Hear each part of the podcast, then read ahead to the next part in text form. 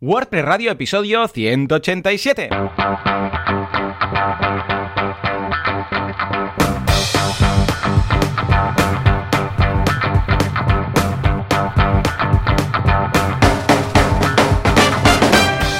Días a todo el mundo y bienvenidos un día más, una jornada más, un martes, miércoles más a WordPress Radio, el programa, el podcast, en el que hablamos de este fantástico CMS llamado WordPress, que tanto nos gusta, que nos dedicamos a él, que montamos cositas bonitas con él y que escucha, da como para un podcast y por eso lo hacemos. ¿Quién? Javier Casares, experto en WordPress y experto en, bueno, en Internet en general. Él pone Internet cada día por la mañana cuando se despierta. Si os despertáis un día antes, pues no va a estar Internet, o sea, que ya me explicaréis. Y servidor de ustedes, Joan Boluda, consultor de marketing online, director de la Academia de Cursos para Emprendedores, boluda.com. Id, id a boluda.com, haced scroll, ya veréis cuántos cursos. Y si os llama la atención o no, suscribiros, ya veréis que hay una página de gracias, la mar de cuca. Y si todo va bien, pues al otro lado del cable de la fibra donde sea, tendremos casi casi que al otro punta de España, tenemos a Javier Casares. Javi, muy buenos días. Muy buenas, ¿qué tal? ¿Cómo Muy bien. Eh, pues aquí fatal, porque Mataró se ve que se ha disparado lo de los COVID. ¿Ah, y sí? sí, sí, estamos en un Bueno, factor de ah. riesgo de no sé cuánto, 500. No sé qué es esto de 500, pero que yo estoy, claro, yo tengo datos como, como esta semana ha sido Hmm. fiesta el lunes y tal. Los últimos datos que tengo son de la semana pasada, o sea que no sé, se deben de ser del viernes. Y estábamos a 200. Claro, piensa que esto es un pueblo muy pequeñito. Claro, o sea, enseguida a la los a la mínima- porcentajes, la mínima claro. que hay dos casos, se Boom. dispara. Pero creo que la última vez había como 15 casos, hay 7.000 habitantes. Claro. Y eso hace que estemos en 200 y pico. O sea que aquí, a ver, es poca gente, tampoco hay mucha densidad de población, porque todos son casas. Pero, pero bueno, también, sí, sí, está la cosa. Sí, sí, está creo la que, cosa que calentita. Además, no bueno, nos van a dejar ni salir, como aquel que dice. En Granada, supongo que habrás visto las imágenes y los vídeos del fin de semana, pero bueno, aquí ha sido una locura. Además, creo, creo que esta semana vuelven Mm. todos los universitarios, que Bueno. son cerca de 40.000. Fua, Y, locura. o sea, claro, viene muchísima gente de fuera, entonces va a ser. Aquí nos van, nos va, o sea, yo lo tengo clarísimo que aquí nos van a confinar otra vez. Madre. Pero bueno, bueno, Vaya, mira, más, más tiempo para. Sí, para, para teclado, hacer para cositas. teclado. Eh, a mí me salvan un par de cosas. Primero, eh, esta semana en algún momento van a llegar los Oculus Quest 2 aquí en casa. O sea Ah. que ya me pueden confinar, me da igual, yo me pongo las gafas y me voy a cualquier parte del mundo y listos. Y luego me llega, eh, después, Javi, atención, eh, después de yo creo que 18 o 20 años, llegará a casa. Mm, Juanca, pon un algo, como ahí, perfecto. Un ordenador que corre bajo Windows. Un ordenador de gaming, un PC, un laptop, eh, que no sé Bueno, ni si voy a bien. saber darle al, al abrir, porque, eh, hace que no toco Windows. Yo no sé tú si por temas de Sí, trabajo sí. o porque Yo- te yo- gusta. Yo soy. Yo, bueno, tengo mucha historia con Windows porque en su día, por un proyecto de Mm. una web que hicimos hace un montón de años, em, fui. Bueno, era la empresa, no sé cómo decirlo, pero bueno, el proyecto ese era MVP de Microsoft, de sí, escritorio. sí. y hicimos mucha documentación y éramos, bueno, estábamos reportados por Microsoft como que éramos expertos de Windows Desktop. Ostras, muy Y- bien. Ah, ¿y, y tú ahora actualmente, o sea, en tu ordenador, cuál Sí, tienes? sí, ¿Trabajas yo, en yo Windows? siempre, o sea, a ver, eh, yo, yo siempre he dicho que esto ahora me van a matar. Ay, ay, ay, meterme en polémica cuando no hace falta. Jardín, jardín. Pero, no, pero, a ver, Mac para mí siempre ha sido, corre bajo sobre, sobre Unix, sobre Linux, Mm. y yo siempre que he tenido algún problema jodido de, de Mac, eh, lo que he hecho es tirar de consola.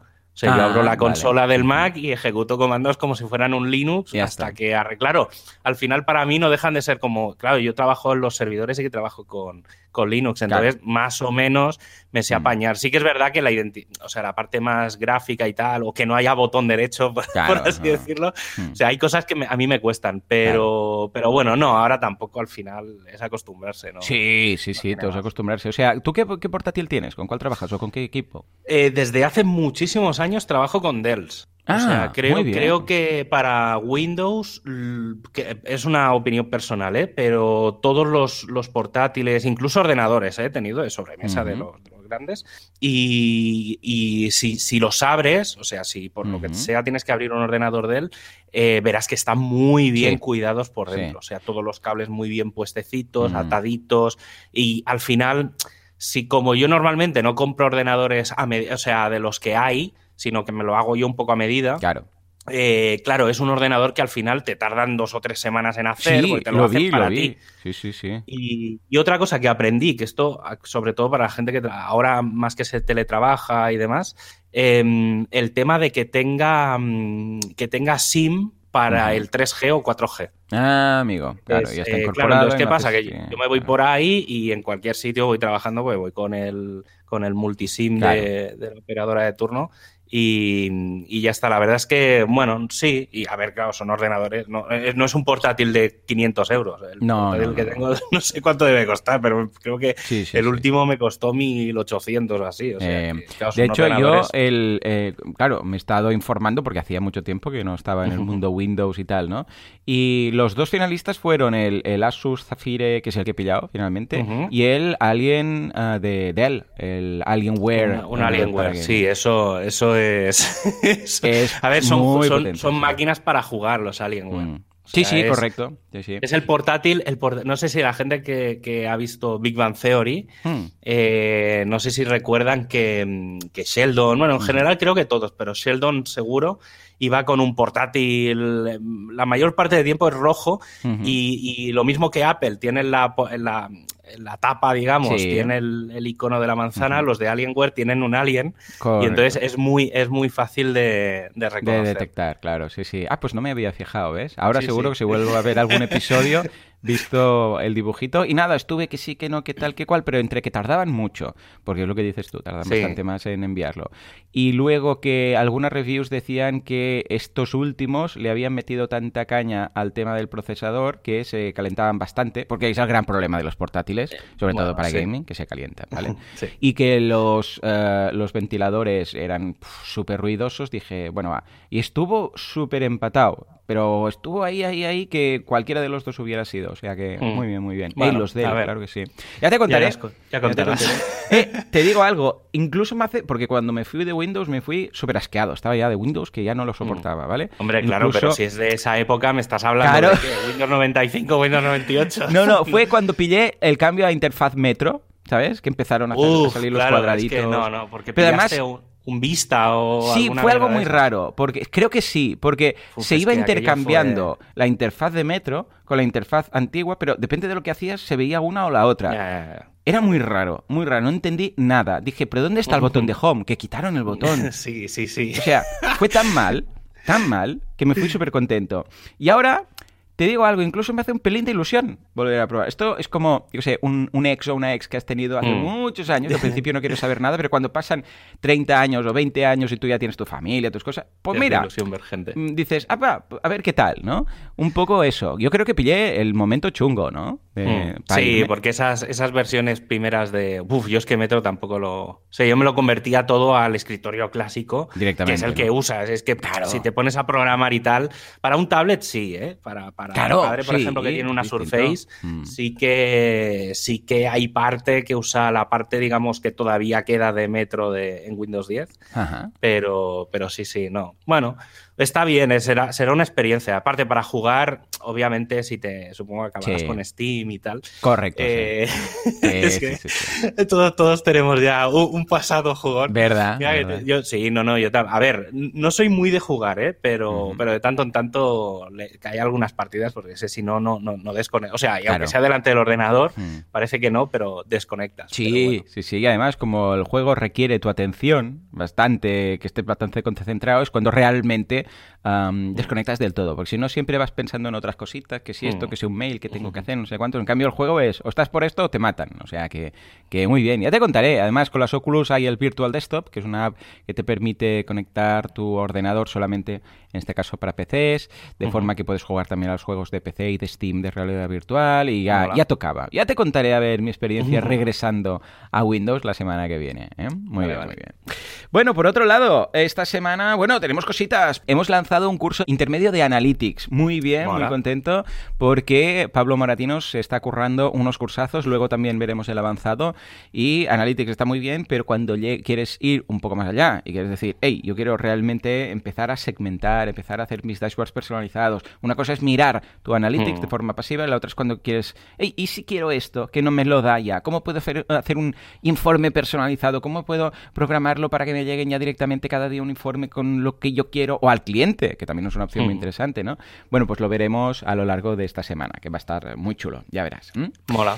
¿Y tú qué, Javi? Venga, va, cuéntame. ¿No habrás lanzado pues algún podcast? Porque he estado, sí, no, he estado con dos temas. Uno es el, bueno, una, una semana más sigo con el plugin este de traducción automática, tal. Ya lo, seguramente esta semana eh, tenemos reuniones y cosas para ver un poco cómo lo vamos a podría ya me decir, no sé si comercializar o marketear o como lo queramos llamar, pero bueno, tenemos ya una primerísima versión funcional eh, que básicamente hace lo que tiene que hacer. Eh, se lo entregaremos al cliente original, que es el que nos lo, nos lo ha financiado, y a partir de ahí a ver un poco cómo lo cómo lo ponemos un poco en vida, porque la idea es que, lo hagamos público, o sea, de hacerlo público y tal. Bien, y estos días, pues va un poco a hacer un poco ya de roadmap de siguientes fases, de siguientes cosas. Pero bueno, ya cuando estés un poco y cuando, cuando alguien se lo pueda empezar a descargar, ya, ya, ya, os explicaré todo. ¿qué ah, no puedes aún comentar la aproximación, si es estilo Wiglot o si es estilo Polyline. A ver, funciona, a ver, es eh, la gente que haya usado Multilingual Press eh, sabe que cuando, cuando publicas un post de, digamos, entre dos idiomas, en la parte, digamos, de abajo te dice eh, copiar este contenido al otro idioma. Pues la idea es que justo en ese momento ¿vale? Cuando tú haces eso, en realidad lo que hace es copiarte el contenido, te lo copia pero en el mismo idioma, es decir, si tú pasas de inglés a español, cuando te vayas a la web en español tendrás el contenido en inglés en borrador. La idea, la idea que tenemos nosotros, bueno, la idea, lo que hemos hecho es que cuando le das de inglés a español y te vas a la versión en español, el texto ya está en español. Vale. Se queda en borrador, pero, pero claro, ya no, es lo mismo tener que volver a o sea, tener que traducirlo entero que coger una, una, API. Aparte, la idea es, hemos, hemos metido eh, Amazon, Google, B, bueno, Microsoft, eh, IBM, DeepL y Yandex como traductores. Y seguramente meteremos Baidu dentro de un tiempo para, sobre todo para los al chino y demás, que es más complejo de traducir. Y sí, sí, ya te digo, o sea, tenemos una primera versión funcional que hace esto que he explicado, no, no hace más, pero bueno, nos ha llevado un mesecito y pico, o sea que no, no, no ha sido... Hay, hay, unas cuantas horas echadas detrás, pero no es tan fácil trabajar con, con Multilingual Press. y luego... Y luego con Jesús Yesares, hace un par de semanas, hmm. eh, estuvimos hablando, oye tío, tengo ganas de hacer un podcast tal, pero que no tenga nada que ver con tecnología. O sea, a ver, que no tenga nada que ver con nuestro día a día, por así decirlo. Y, lanzamos como va la cosa.com, que es un, un, podcast de chorradas, básicamente. O sea, la idea es hablar media hora de, de mierda. Y literalmente, porque en el primero hablamos un poco de mierda. Y, bueno, es un poco para echar el rato y ya está. No sé, si la gente quiere perder media hora de su vida con tonterías, pues ahí estamos. Pero bueno, claro que sí. ahí va a pasar el rato. Esa es la idea, esa es la idea, poder desconectar un rato, echarse unas risas y si alguien nos escucha, pues mejor. Y si no, pues no pasa nada. Que risas, pero... Las risas no te las quita nadie, ¿verdad? Uf, no, me dio un ataque de risas, no digo nada más. Bueno, ahí dejaremos el enlace por si a alguien le entra la, la curiosidad. Muy bien, pues venga, de risas nos vamos al buen rollo. ¿Por qué? Porque tenemos aquí a nuestro patrocinador. El único patrocinador que tiene música de manga. El único patrocinador que tiene un superhéroe detrás super musculoso estilo Flanders llamado José Ramón Padrón. Es el único superhéroe calvo con barba y una sonrisa de oreja a oreja. Cuando va por la calle, ayuda a las ancianitas a cruzar la calle. A los niños que se les escapa un globo, se los recupera. Y si le cae un helado, le les compra otros. Es que es bueno, es de un cacho pues una, una empresa que ficha un hombre como Amon tiene que ser la mejor empresa del mundo. Esto era para rimar, para los que no hablen catalán. Mon es mundo, ¿vale? No creo que entramos ahí. ¡Ey, muy bien! Eh, tenemos novedades de, de SiteGround, muchas, pero atención, porque también tienen unos servicios de la leche. Hoy vamos a hablar del almacenamiento Cloud. ¿En qué consiste esto, mm, Javi? Pues cuando hablamos de negocios y de proyectos un poco grandes, es posible que necesites dar un paso más allá en tu alojamiento y pasar de tener servidores a pasar a tener servidores garantizados para, ti. Y si ese es el caso y necesitas un hosting cloud, pues SiteGround te ofrece muchísimas posibilidades, depende un poco de lo que necesites. Por ejemplo, puedes seleccionar eh, de CPU para procesar porque necesitas Cálculo entre 4 y 32 cores. O, por ejemplo, si tu proyecto necesita más memoria RAM, puedes elegir entre 8 y 128 GB de RAM. Y si lo que necesitas es, por ejemplo, espacio en disco, pues porque tienes muchas imágenes, porque tienes unos podcasts gigantes, puedes tener discos SSD entre 40 GB y hasta un tera de espacio. Y como decía, todo con recursos garantizados, totalmente gestionado y muy fácil de usar con las subcuentas del Web Hosting Manager. ¿Por qué le llaman cloud si en realidad todo está en el cloud? O sea, tú quieres más de sistema. ¿En qué sentido a ver, se supone. ¿Qué es lo que le hace? Sí, se supone que hay, hay tres grandes diferencias o, tres grandes niveles, digamos. Está el hosting compartido, que es una única máquina, ¿vale? O sea, es una máquina física, es un ordenador en un sitio muy concreto y que ese ordenador está como dividido en pequeñas cuentas, que es el hosting compartido. Entonces, es una máquina que muchos usuarios pueden utilizar. Vale, entonces si esa máquina, para entendernos, si esa máquina físicamente se quema, la web pues desaparece. Bueno, habrá copias de seguridad por ahí, pero me refiero que la web dejaría de servirse, ¿no? Sí, sí, un poco el concepto es ese. Luego está el antiguo hosting dedicado, que sería lo más parecido, lo que la gente puede a lo mejor relacionar con el, con el cloud, que es lo mismo, es tener una máquina física, pero esa máquina física es solo para ti. Vale. Y luego está el hosting cloud, que es un híbrido un poco, hmm. Pero la idea es tener muchas máquinas conectadas entre sí. Vale. Y tú tienes como una máquina dentro de todas esas máquinas, que es un VPS, un, servidor privado virtual, ¿vale? Que es un poco el concepto del cloud. Entonces, lo bueno de esas máquinas es que, eh, aunque son dedicadas a nivel de recursos, ¿vale? O sea, no, no, es, tú no contratas un hardware, sino que contratas una parte del hardware. Vale. Y al estar en cloud, como son muchas máquinas, eh, si, por ejemplo, esa máquina física se le estropease el disco duro o se le estropease la RAM, tu máquina virtual se mueve a otra máquina física. Vale. Tú, no lo notas porque es inmediato, es instantáneo, no, no tiene, a lo mejor tarda un segundo, es decir, que el tiempo de caída es, es mínimo, no, no, ni se aprecia.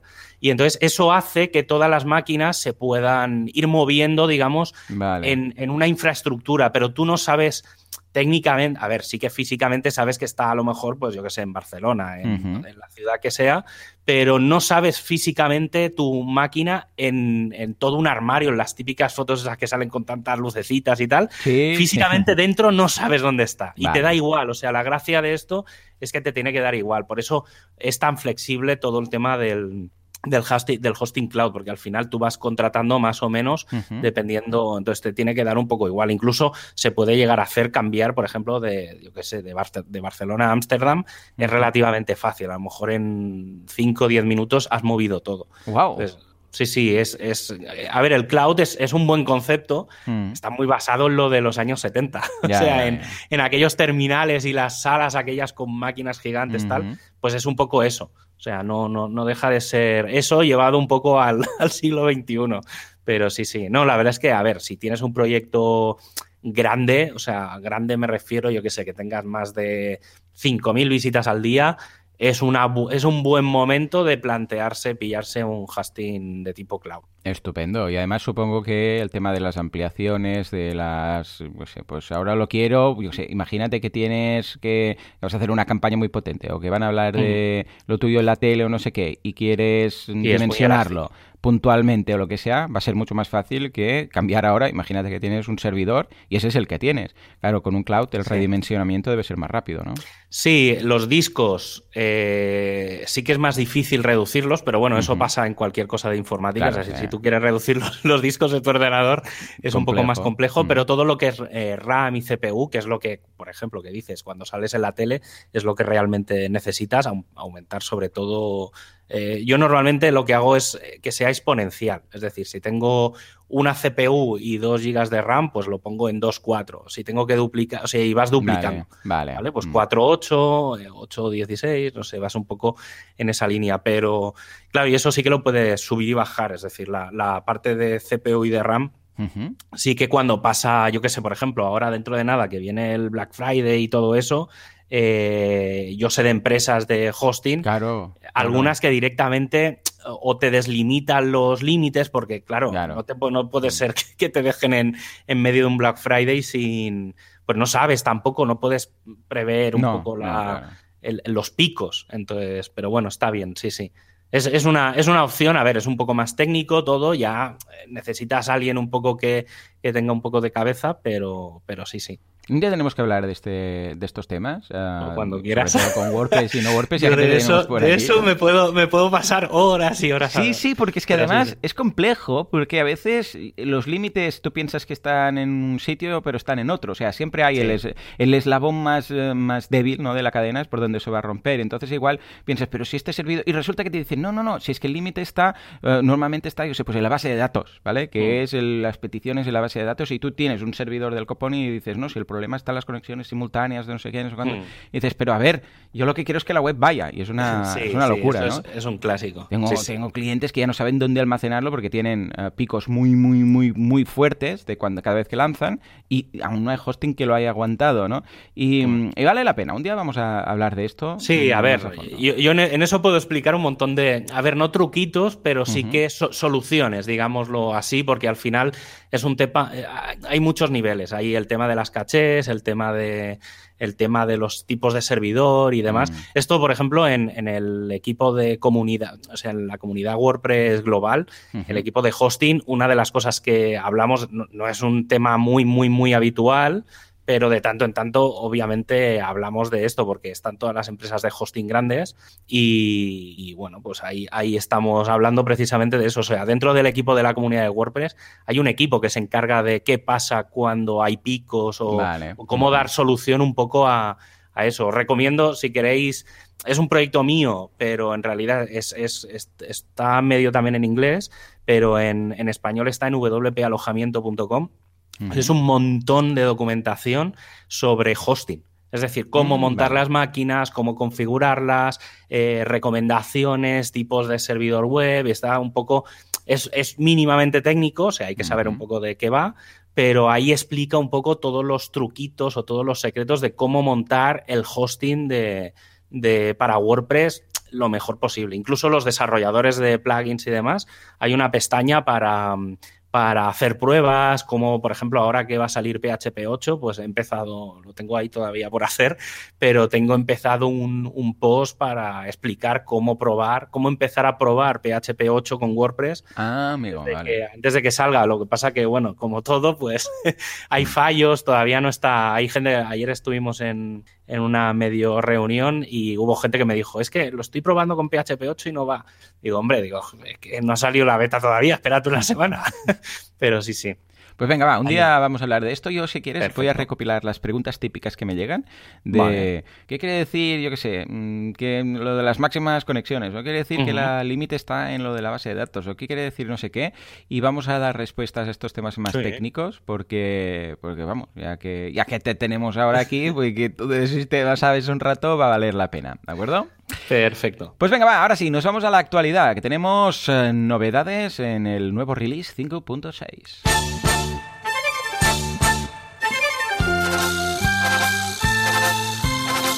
Actualidad, prestualidad, actuapres, allá va, hazle como queráis. Hoy Gutenberg, quizás sí, no, pero WordPress 5.6. Aún tengo clientes, Javi, que se tienen que pasar a la última versión de WordPress, a la 5, y ya ah. estamos con la 5.6. Madre mía, madre sí, mía. Sí. Venga, va, ¿qué novedades nos trae? Pues a ver, el día justo dentro de una semana, el 2021, digo 2021 porque como siempre depende mucho de la zona horaria donde estemos, normalmente salen los martes por la noche sobre las 10 de la noche hora española, eh, pero bueno, al final entre, entre que aparece y no aparece se hace de día Y esta semana pues se ha anunciado un poco eh, los posibles o cómo serán las release, cómo serán los lanzamientos de WordPress 5.6, sobre todo muy enfocado a esta primera, a esta primera beta y a la segunda beta, eh, que saldrá, si no falla nada, un par de semanas después, dos, tres semanas después. Entonces, lo primero es, em, eh, lo que han comentado un poco es qué es lo que sí que va a aparecer como grandes cambios, ¿eh? o sea, no voy a entrar en detallitos pequeños, pero cosas que sí que están planeadas para la, primera beta. Entre las cosas están pues las, las, actualizaciones automáticas para el core. Esto puede sonar raro porque, hmm. a ver, sí que ya hay actualizaciones automáticas para el, para el core, hay que configurarlo desde el WP-config, pero lo que se está planteando es hacerlo como con los, con los themes y con los plugins. La última versión, eh, ahora si entras, por ejemplo, en el listado de plugins, veréis que hay una columna que pone, ¿quieres que este plugin se autoactualice? Y entonces cada día, pues el sistema, si encuentra una versión nueva, automáticamente lo, lo actualiza y llegará un mail diciendo, se ha actualizado no sé qué plugin, ¿vale? En general, se puede, sobre todo los, los plugins que estén en el en el repositorio se pueden autoactualizar, los themes en general se pueden autoactualizar.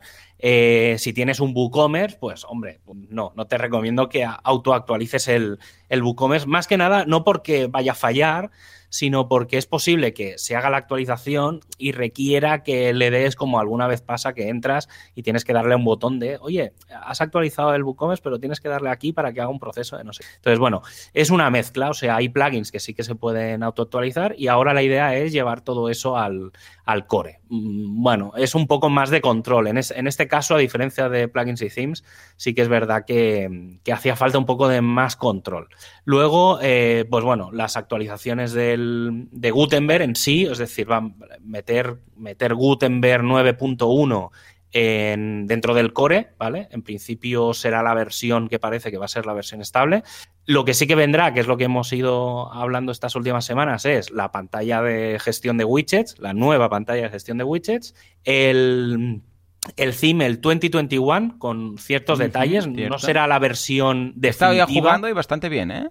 sí, sí, es, muy chulo. Eh, y llevará, para la semana que viene, se supone que ya estará acabado el soporte a PHP 8, que no el desarrollo con PHP 8, sino el soporte a PHP 8, que básicamente lo que se ha hecho es, eh, como ya ha salido la versión beta 1 de PHP 8, eh, lo que han hecho es verificar que si había algún error de código, o sea, si salía algún error por pantalla, pues lo que se ha hecho es corregir eso. Entonces, básicamente, lo que se hace es dar soporte, pero no se está reprogramando todo WordPress para programarlo con PHP 8. Eso hay que dejarlo claro. Y luego el tema de, como también creo que comentamos la fue la semana pasada, el tema de los OEmbeds de Facebook y de Instagram que iban a necesitaban ahora y tal, pues bueno, lo que se ha hecho es dar un repaso a todo el tema de OEmbeds y hay muchas actualizaciones con, respecto a eso, pues añadiendo y quitando cosas, obviamente. Luego, otra cosa que, que, va a haber o que no va a haber en la beta 1, ¿vale? O sea, cosas que no están planificadas que vayan, que es que el 2021 esté de soporte ya al full site editing. Oh, es decir, va a venir la versión theme normal, pero no va a ser la versión final que dé soporte a full site. Hmm. Otra cosa que, que, no vendrá en esta beta 1 y ya adelanto, no va a venir en WordPress 5.6 es todo el tema de los bloques y los menús de, navegación, vale. Que para mí esto es, digamos, el fail, digamos, de esta versión. No, no, mm. no, quiero decir que sea un fail en el sentido tal, sino es que hay muchas cosas. Esta versión va a llevar muchas cosas y se ha tenido que dejar eso porque iba a salir una versión no, no, no muy buena.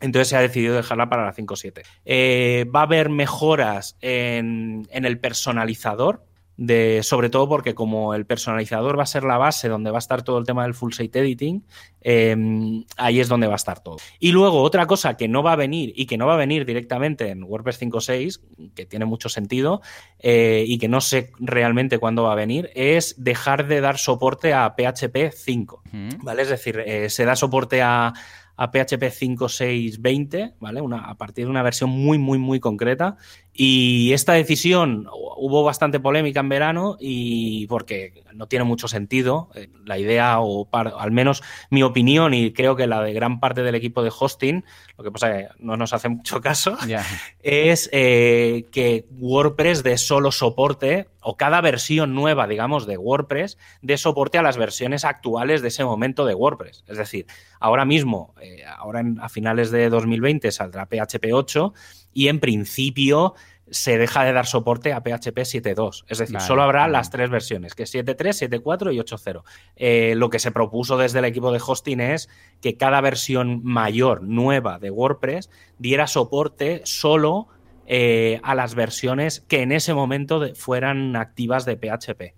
Es decir, pues que, por ejemplo, en este caso, WordPress 5.6 diera soporte, pues bueno, dejemos que como PHP es la, la 8 es una nueva versión, pues que dé soporte a 7.2, 7.3, 7.4 y 8.0. Claro. Pero, pero al final no, no, es tanto un problema del core, porque el core la verdad es que, pues eso, si es que da soportes de 5.6, que es una versión de PHP que tiene ya creo que 12 años, o sea, estás dando soporte a, a una cosa bastante obsoleta. Entonces, bueno, y luego cosas que no se sabe si vendrán en la beta 1, pero es muy, muy, muy probable que estén en la beta 2, o sea, porque están casi acabadas, pero les faltan a ver, los, a ver, está ahí justo en el lindar. Y la verdad es que son tres cosas que no estaban previstas y por eso se han quedado fuera de la beta 1, porque creo que ninguna de estas tres cosas estaba previstas para, para WordPress 5.6 ¿eh? directamente, que es unas mejoras en el preview de imágenes, eh, todavía no está 100% documentado y no quiero entrar en explicar mucho qué es, pero, pero básicamente es que, habían ciertos problemas con el tema de las, de las previews y de cómo gestionarlas. Como siempre son cuadradas y tal, pues bueno.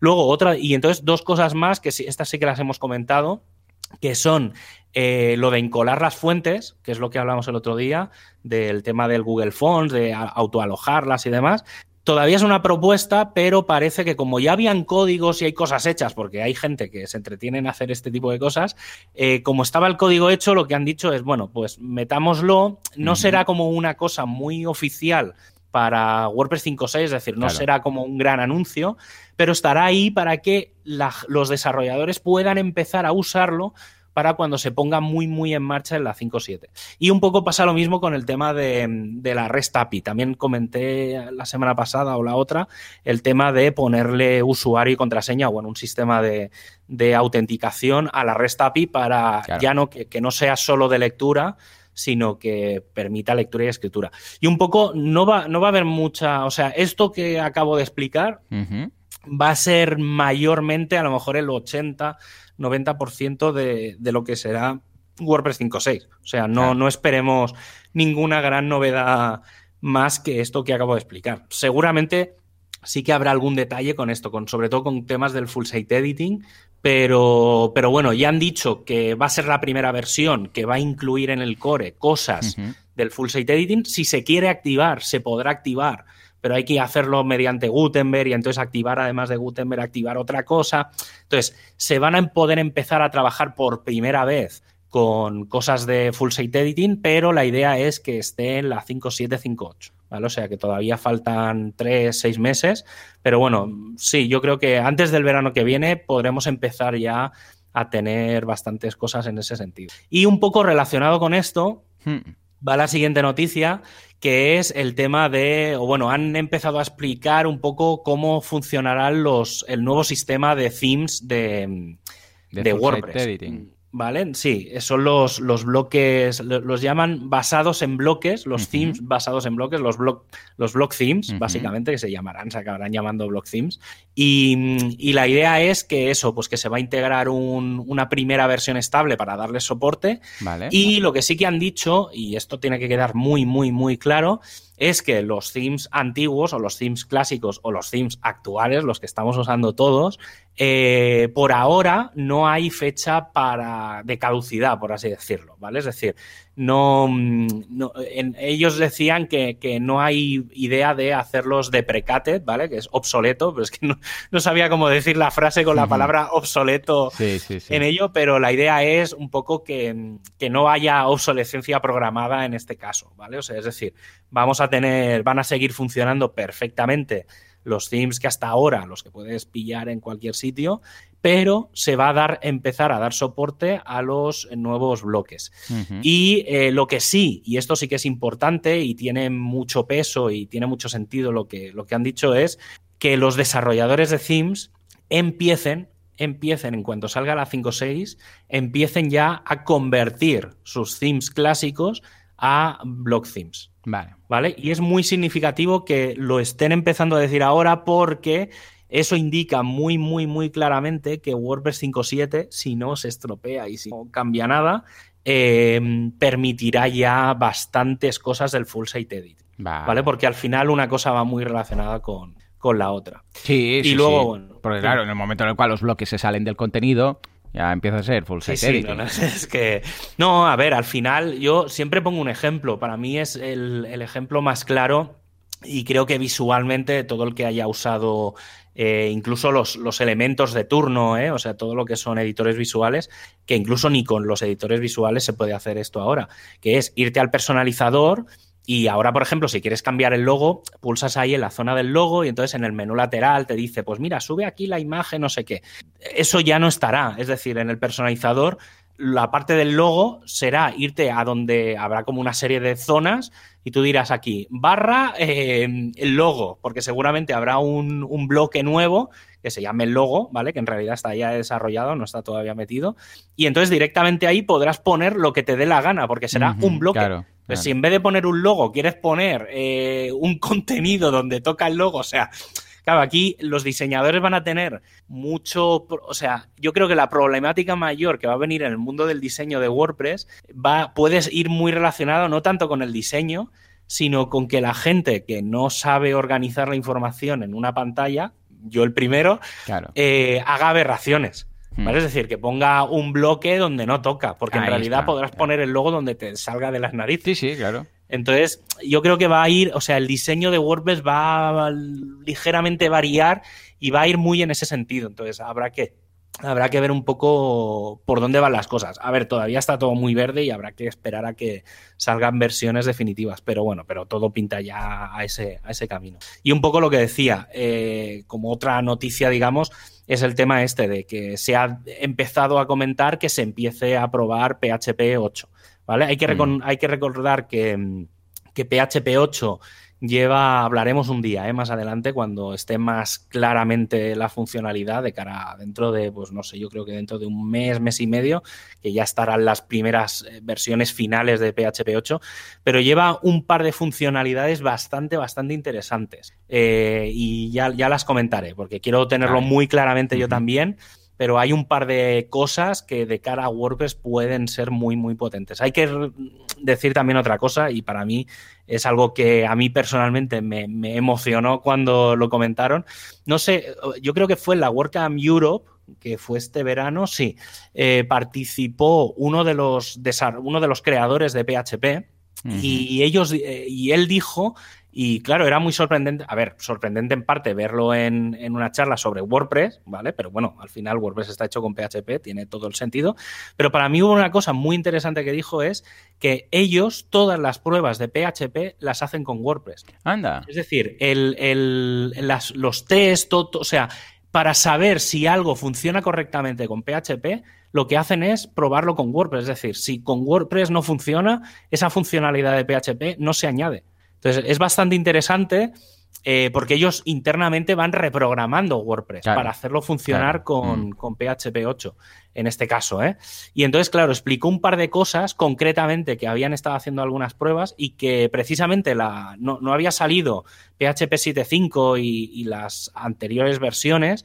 Em, bueno, en realidad, que no había salido PHP 6 en su día, precisamente por culpa de WordPress. Eh, y entonces, bueno, es bastante curioso. Ya entraremos un día a explicar un poco la historia porque la verdad es que mola bastante. Estupendo. Y luego un par de noticias quizás menos, que ya no tengan tanta, tanto que ver con el core.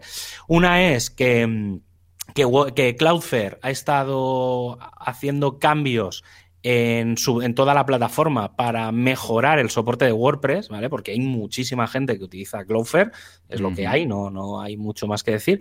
Para mí, de todo lo que han anunciado, ¿vale? Que al final es lo de menos, porque en realidad tampoco puedes hacer nada, es que si realmente quieres sacarle provecho, utilice su plugin oficial. Es decir, mm, todo aquel que utilice Clover, que utilice el plugin de Clover, ¿vale? Porque, a ver, se puede no usar, ¿eh? Pero, y hay otros, otros, por ejemplo, hay algún plugin de caché que ya tiene integración con cosas de Cloudflare. Pero si no, si vuestro sistema de caché por norma general no tiene ninguna cosa específica de Cloudflare, muy, muy, muy importante utilizar el plugin oficial, porque han hecho algunos cambios y van muy relacionados con los cambios que han hecho en, su lado. Entonces, hay que mejorar, digamos, la comunicación entre tu WordPress y ellos. Y eh, como última noticia, eh, hace unas semanas hablamos largo y tendido de la compra de iThemes del, del, del, Restring, del Restrict Content Pro, del, del RCP, y, y, iThemes ha comprado otro plugin. Ha hecho otra compra que es del WP Complete. Yo personalmente no conocía este plugin. Estaba un poco leyendo en diagonal a ver un poco de qué iba, porque el nombre tampoco lo dejaba muy, muy claro. No sé si a ti te sonará, porque tiene que ver con temas de formación y de cursos y demás. Hmm. Y básicamente es un plugin que lo que hace es ayudar a los usuarios de formación a que acaben los cursos, ¿vale? O sea, el concepto de WordPress Complete es un complete de ayudar a que se completen los cursos de formación. Entonces, eh, bueno, tiene cierto sentido dentro de lo que está haciendo iThemes en, en todo su ecosistema y bueno, está bien, tampoco, o sea, bueno, no sé, es una compra. No hay precios, no han dado ningún tipo de, información y tampoco es que haya, o sea, a diferencia de lo que pasó con Pippin, que explicó bastante, eh, un poco toda la historia, esta gente no, no, ha, dicho nada, o al menos yo, yo no he encontrado que hayan dicho nada, a lo mejor han publicado estos últimos días, pero en principio han hecho la compra del plugin, ya está, supongo que que al final la gente de iThemes está viendo un poco por dónde va, por dónde va a ir el mundillo de, WordPress de cara a un futuro y que bueno, no, tiene, no tiene más. Pero bueno, estaba bien. Investigaré un poco a ver si, si comentan más. Pero bueno, está, está es, es interesante, es una compra bastante, bastante curiosa dentro, ya digo, ¿eh? del ecosistema de lo que está haciendo iTheme. Sí, sí, bueno, es que iTheme ya vemos que últimamente ah, está, no sé si es que ha tenido algún tipo de, ayuda de capital o alguna inversión o ha levantado algo, pero está últimamente que lo, que lo peta. Además, WP Complete es un plugin que he estado utilizando bastante porque en Kudaku lo estamos implementando hace ya unos meses. Tenía una versión gratuita en el repositorio, que es con la que hemos estado trabajando porque la premium no la acababan de sacar, pero nos han pasado la premium y tal. Y mm, yo he estado en contacto directo con los desarrolladores, bueno, porque son dos, no hay más. Había dos desarrolladores, pues bueno, yo hablando en, en los foros de, de, WordPress y luego también por mail. Y muy bien, porque siempre que detectaba algún tema lo han ido, lo han ido solucionando, han ido, o sea, dando feedback cada día eh, que, que, les he preguntado algo, en menos de 24 horas lo tenía. Y creo que puede ser una, un tema muy interesante porque quizás les quedaba un, un poco grande porque es un plugin que hace algo muy concreto, muy específico, pero lo mm. hace muy bien y en este caso iThemes lo ha visto, ¿no? Lo que pasa es que es cierto que um, iThemes normalmente compraba plugins bastante más complejos, o sea, plugins mm. que hacen un plugin de seguridad, un plugin de restricción de contenido. Pero en este caso ha ido para algo muy específico y que yo creo, evidentemente, que está ligado a la compra de Restrict Content Pro. Entonces, ahí sí que dices, hombre, es que ambos trabajando muy bien. Es como lo tenemos en Kudaku, de hecho. Mm. Pues mira, me lo apunto y un día he hablado solamente de este plugin para que veáis exactamente todo lo que ofrece y esos puntitos que yo creo que le echo de menos, que también están en, en el roadmap, ¿eh? porque me han dicho que en la próxima Major Release lo van a tener, ¿vale? Perfecto. Muy bien, pues venga, ahora sí, nos vamos al tema del día porque es un temazo. Dale más, más alto, Juan. Ahí, ahí.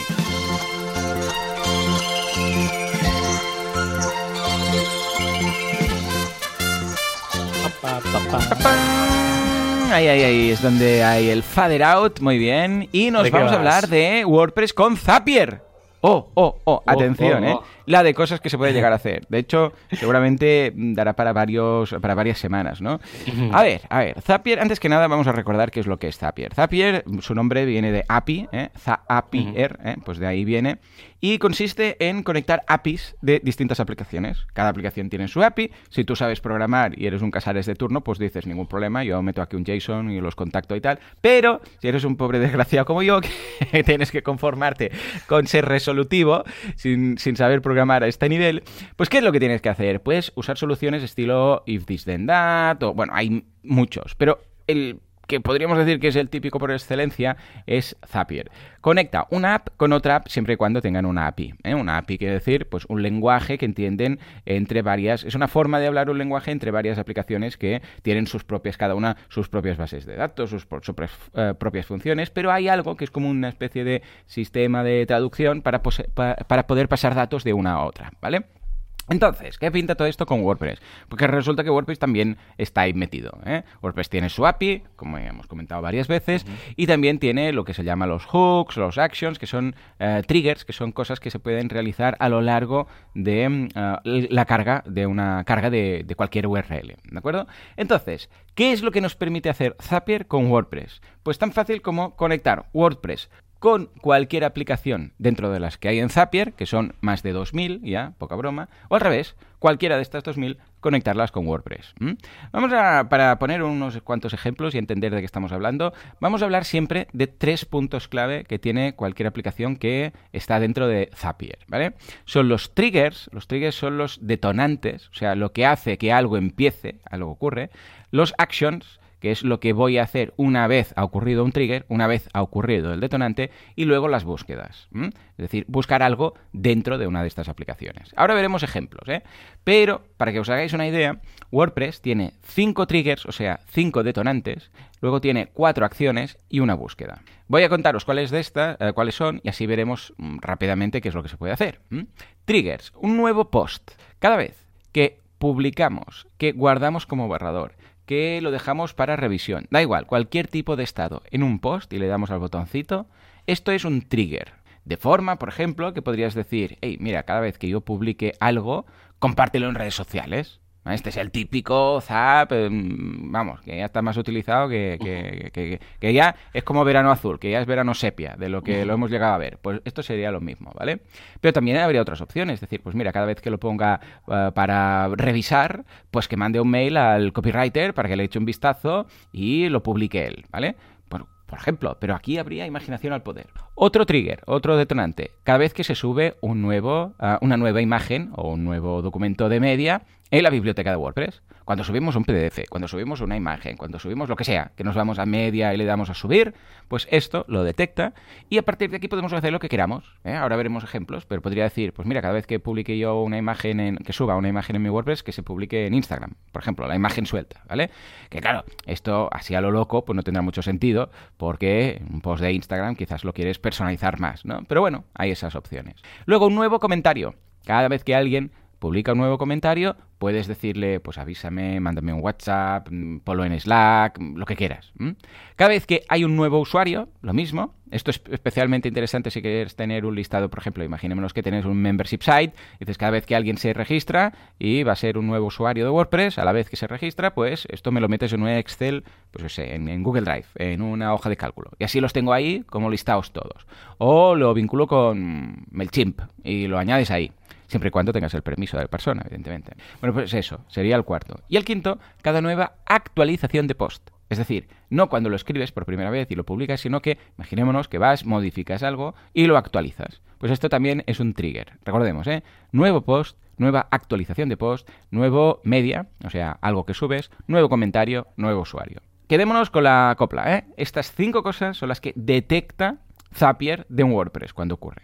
Luego vamos a ver ahora las actions, es decir, cuáles son las cosas que podemos hacer cuando pasa algo. Pueden ser una de estas cinco cosas, pero también podría ser otra cosa. Por ejemplo, cada vez que MailChimp se desuscribe alguien o cada vez que pues no sé, en cualquier aplicación en Slack alguien me manda un mensaje. Cualquier cosa de las 2.000 aplicaciones puede ser un detonante para hacer una de estas cuatro cosas que os voy a contar ahora. Primera, crear un post. De la misma forma que un detonante es cuando yo escribo un post, puedes hacer que Zapier cree un post para ti.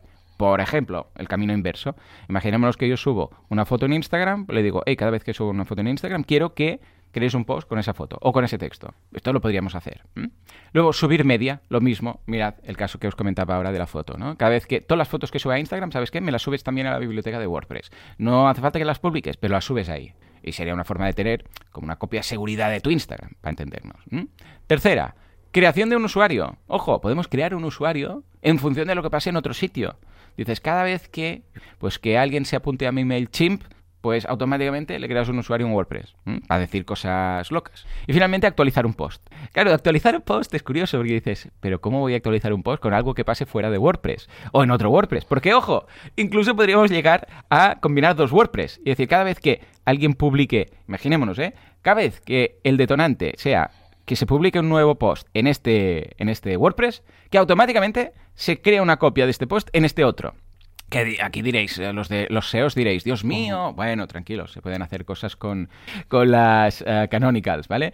Pero a veces ocurre que tú dices, es que yo tengo un, blog general y luego tres blogs específicos y hay algunos artículos que están cruzados. Pues se podría llegar a hacer, ¿vale? Y al, actualizar un post, es, ¿lo sobrescribe entero o Correcto. por ejemplo, añadir? Eh, no, puedes hacer las dos cosas. Ah, pues lo puedes sobreescribir o añadir lo que estaba al final, ¿no? Tengo un cliente, Javi, esto es muy curioso, que los posts, atención, los escribe todos y los gestiona todos en Google Drive. Eh, me en es que me imaginaba, es que estaba pensando en eso. Digo, seguro que hay alguien que lo que hace es directamente... Pero ¿sabes por qué? Porque WordPress se le hace es una persona ya mayor y lo de WordPress no lo entiende. O sea, se lía mucho. Entonces él dice, mira, yo Google Drive hasta aquí llego. Yo voy, veo mi documento, escribo, si tengo que corregir, corrijo, y ya se graba solo, no tengo ni que darle al botón de grabar.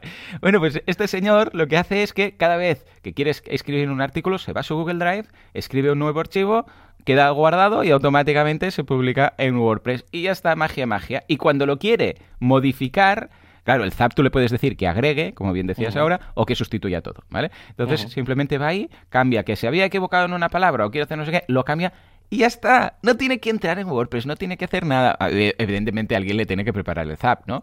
Pero, hey, es súper cómodo para él, ¿no? Claro, esto la gran mayoría de usuarios dirá, es que yo quiero entrar en WordPress y quiero modificarlo yo y todo y quiero crear mis bloques. Pero para el que tiene, yo qué sé, pues un, blog o está escribiendo un libro. Este señor, por ejemplo, está escribiendo un libro por capítulos, ¿no? Y le va muy bien. Pues va escribiendo los capítulos ahí y cuando quiere modificar algo va ahí, tienes ahí su corrector, sus cositas y todo y lo, coloca todo como texto normal, ¿vale? Para entendernos.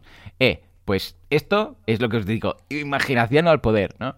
Y luego búsqueda. Búsqueda es para, en este caso, cada aplicación tiene sus triggers, actions y búsquedas. En este caso es para buscar un post. Es decir, que es el sistema de búsqueda típico de WordPress. Entonces puedes buscar un post. ¿Por qué te va a servir esto? Porque la gracia de los tabs es que pueden tener tantos pasos como tú quieras. Tú puedes decir, mira, cada vez que, yo qué sé, pues alguien escriba esto aquí o alguien hable en... Por ejemplo, ¿eh? imaginémonos. Imaginémonos que dices, cada vez que alguien en Twitter pregunte, haga esta pregunta de cómo sincronizar esto con lo otro, busca a ver si en mi WordPress tengo un post que tenga estas palabras de la persona y le mandas un tweet a la persona, esto ya es automatización, nivel, va a salir mal, ¿eh? Pero bueno, eh, imaginémonos que cada vez que alguien busca algo con la palabra WordPress en su tweet, tú busques, le dices, haz, eh, el trigger será un nuevo tweet que tenga esta palabra, eh, la action será, haz una búsqueda en mis posts y a continuación envíale una respuesta a ese tweet con un enlace al post que hayas encontrado.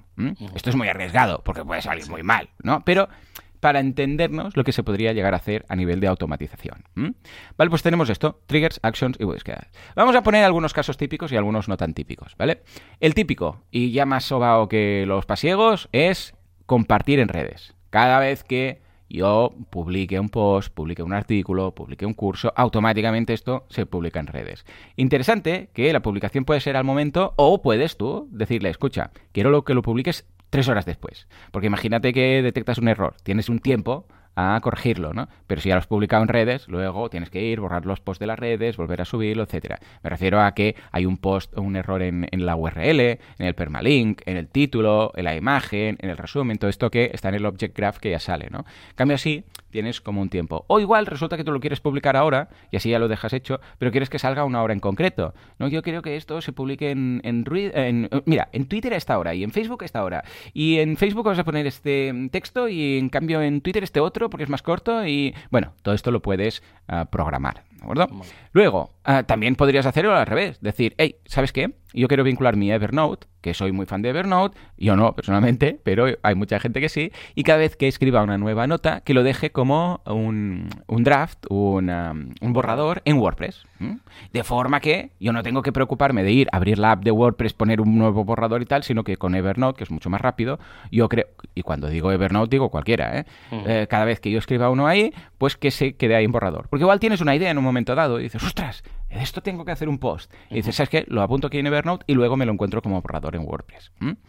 También una, típico, una hoja de cálculo con usuarios. Cada vez que se me, yo sé, alguien comente, pilla su mail y lo metes en una hoja de, cálculo de Google Drive o de Excel o de lo que sea. Cada vez que alguien se suscriba, cada vez que alguien, lo que sea, todo automáticamente tienes ahí una copia de seguridad. Más cosas. Las actualizaciones de redes directamente al revés, que creen un post. Tú dices, no, es que yo, por ejemplo, yo soy youtuber y paso de estar en WordPress haciendo cosas. Bueno, ningún problema. Tú le dices, cada vez que suba un nuevo vídeo en YouTube, pillas este vídeo, creas un post, lo embedes, pones el texto que hay en la descripción del vídeo. O sea, al revés de lo que hacen los creadores de contenido en WordPress, pues eh, mm, para los youtubers esto puede ser muy cómodo porque dicen, ¿sabes qué? Aparte de YouTube, pues tendré mi web, ahí irá posicionando y tendré todo el texto. Y tú lo bueno es que puedes mapear todo esto. Tú puedes decir, mira, primero va a haber el texto de la descripción de YouTube, luego voy a poner el vídeo y luego no sé qué. Tú formas el, post como tal.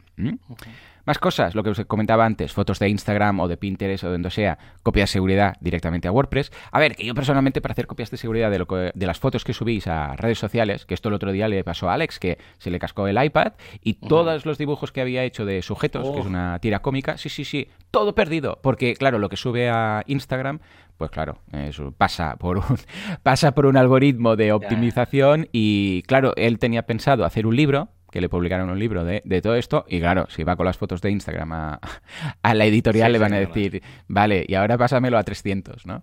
En fin, pues claro, esto le ha pasado. Pero ya os digo, podría haber hecho uso de Zapier para colocarlo en un WordPress o si no tiene sentido en un WordPress, al menos pues en un, por ejemplo, en un Dropbox o mm. en un Drive, etcétera. Más cosas, podéis pasar los, los nuevos posts cada vez que publicáis un post a Mailchimp y enviarlo. Es decir, eh, cada vez que yo publique un post, que se mande a MailChimp y a todos los suscriptores que lo reciban.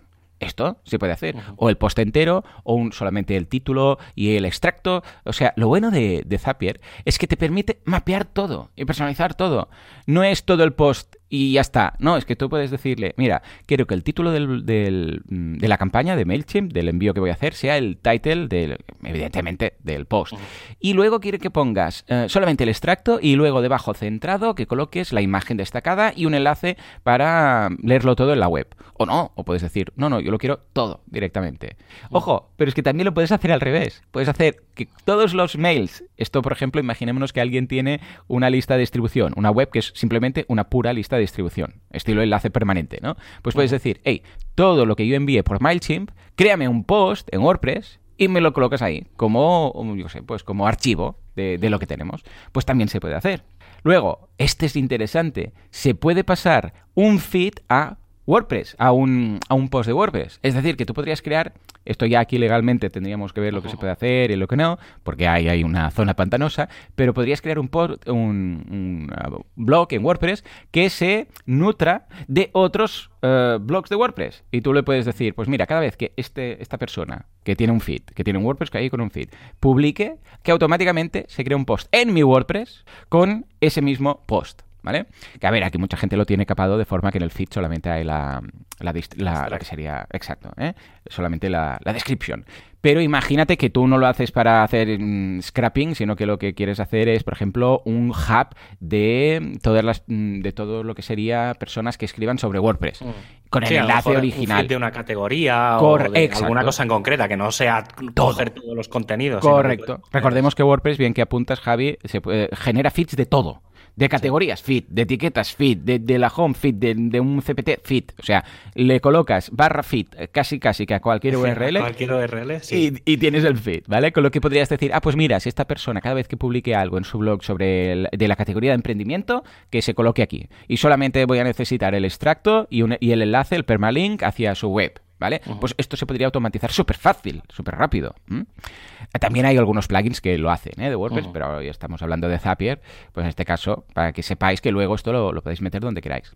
Lo mismo con los tweets. Eh, hay algunas eh, webs, por ejemplo, con, que, dices, hey, quiero que todo lo que yo publique vaya a mi WordPress, de Twitter se crea un post en WordPress, pero también podrías decir, y esto lo vi hace poco con una web de, para la Renfe en Barcelona, que creó un usuario que era que toda la gente que hacía un tweet con el hashtag Renfe o averías o no sé qué, automáticamente lo subía en la home de una web donde podías ver todo lo que estaba ocurriendo a tiempo real que decían los usuarios de Renfe y, problemas de estos. No sé si la habrás visto. Eh, pero estaba guay. No, no, la he visto, pero, pero me parece muy interesante. Claro, lo tienes te, diría, te diría más para la propia Renfe. O sea, creo que es muy interesante porque es inteligencia colectiva.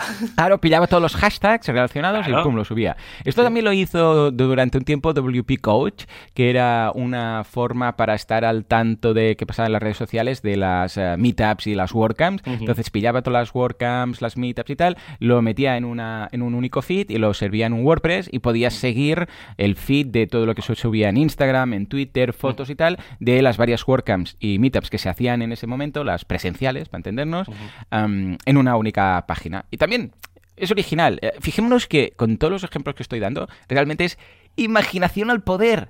Es decir, puedo, puedo vincular cualquier cosa con cualquier cosa. A partir de aquí es más importante la imaginación que puedas tener en saber qué demonios voy a hacer con esto que técnicamente cómo hacerlo, porque técnicamente, o sea, es, muy simple.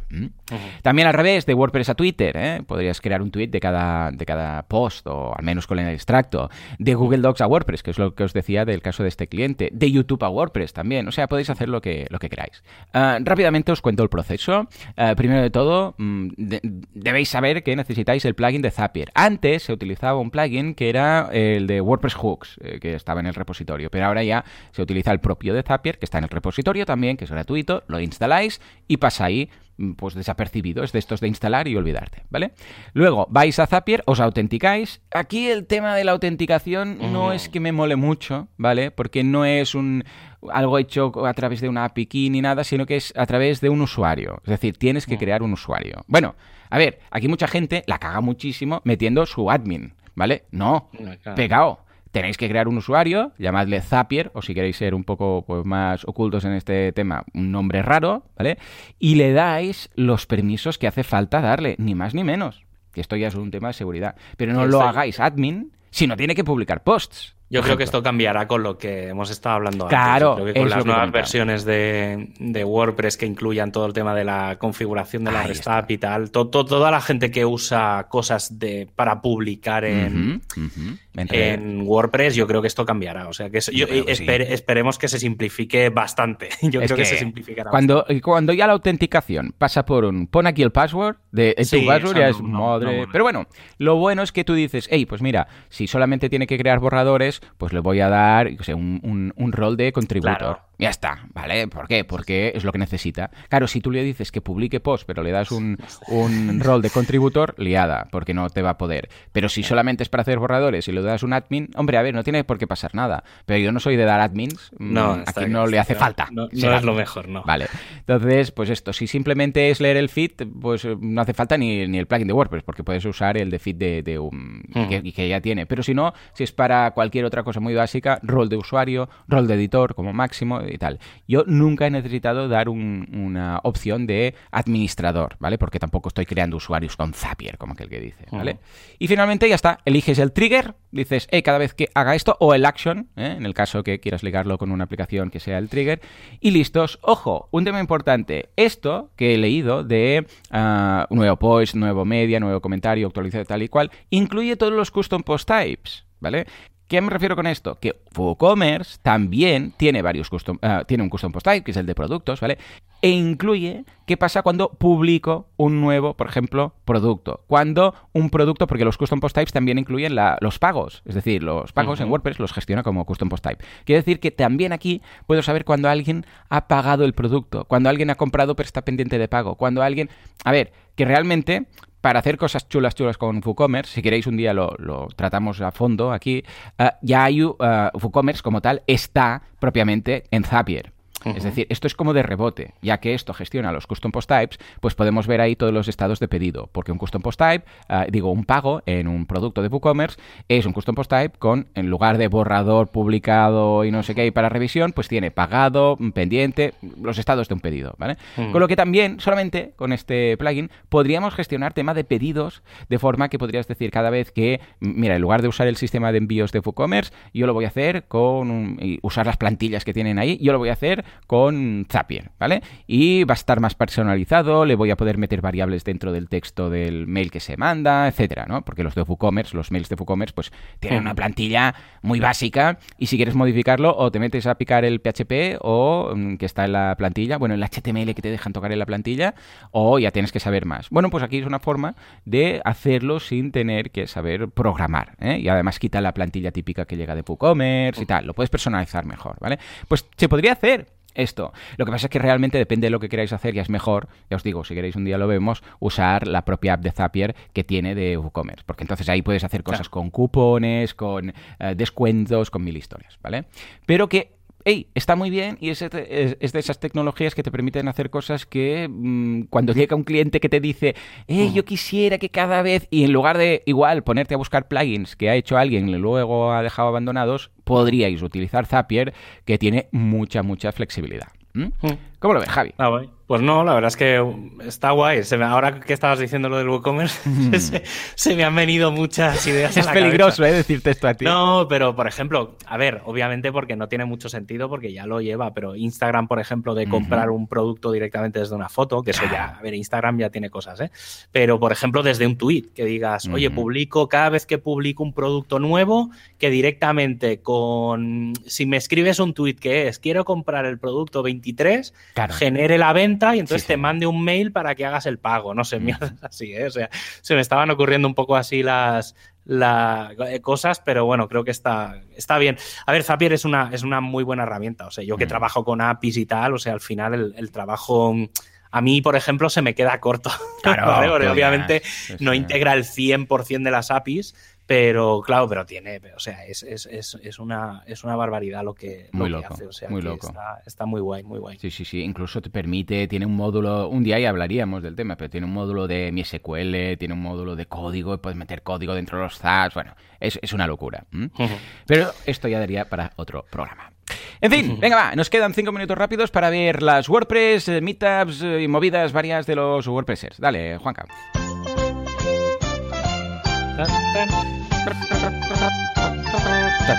Venga, va. Ah, Javi, ¿qué tenemos esta semana? Pues a ver, esta semana tenemos dos grandes WordCamps. Eh, son, bueno, una es el 16 y 17 de octubre, eh, que es la WordCamp Italia, que nos pilla, nos pilla aquí cerquita. Eh, obviamente la mayor parte de las charlas son en italiano, pero bueno, mm. no está de más. Eh, si, si te concentras se entiende. vas poniendo la orejilla y, lo, enganchas. Y miras las transparencias, bueno, las diapositivas y ya está. Hoy lo de transparencias ha quedado antiguo, antiguo. que antes las diapositivas es lo que tiene. Y el, pues eso, el 16-17 es la WordCamp Italia y el 17-18, ahí se pisan un poco, eh, aunque no sé si por horario se es la WordCamp de Los Ángeles. Que es una de las últimas de, que se va a hacer en Estados Unidos. Y también tiene charlas bastante guays y tal. Bueno, está bien para pasar un poco el, fin de semana. Y luego a nivel de meetups, toda esta semana, pues el, jueves 15 tenemos dos. Hay una de Elementor en Marina Alta, de, que hablarán de reservas con JetBooking. Y eh, desde WordPress Griñón hablarán de las web stories. Supongo que hablarán del plugin nuevo que ha sacado, no sé si es la propia Google ha lanzado el, de Web Stories para el tema de la AMP y demás. Y creo que puede estar muy, muy interesante, sobre todo para los que hagan más temas visuales y demás. Estará, estará guay. Luego el viernes, toda la comunidad de Galicia, aquí ya directamente no entro a decirlas todas. pero van a hablar de Git. Entonces, eh, en cualquiera de las meetups de, Galicia os podéis apuntar y la van, a, van a retransmitir entre todas. Y el próximo martes, eh, también una, una, joint venture entre WordPress Granollers y WordPress Tarrasa, eh, que también será online, y van a hablar de diseño web para no diseñadores. Ah, creo que puede estar muy, muy interesante entre, entre los equipos de, Granollers y Tarrasa.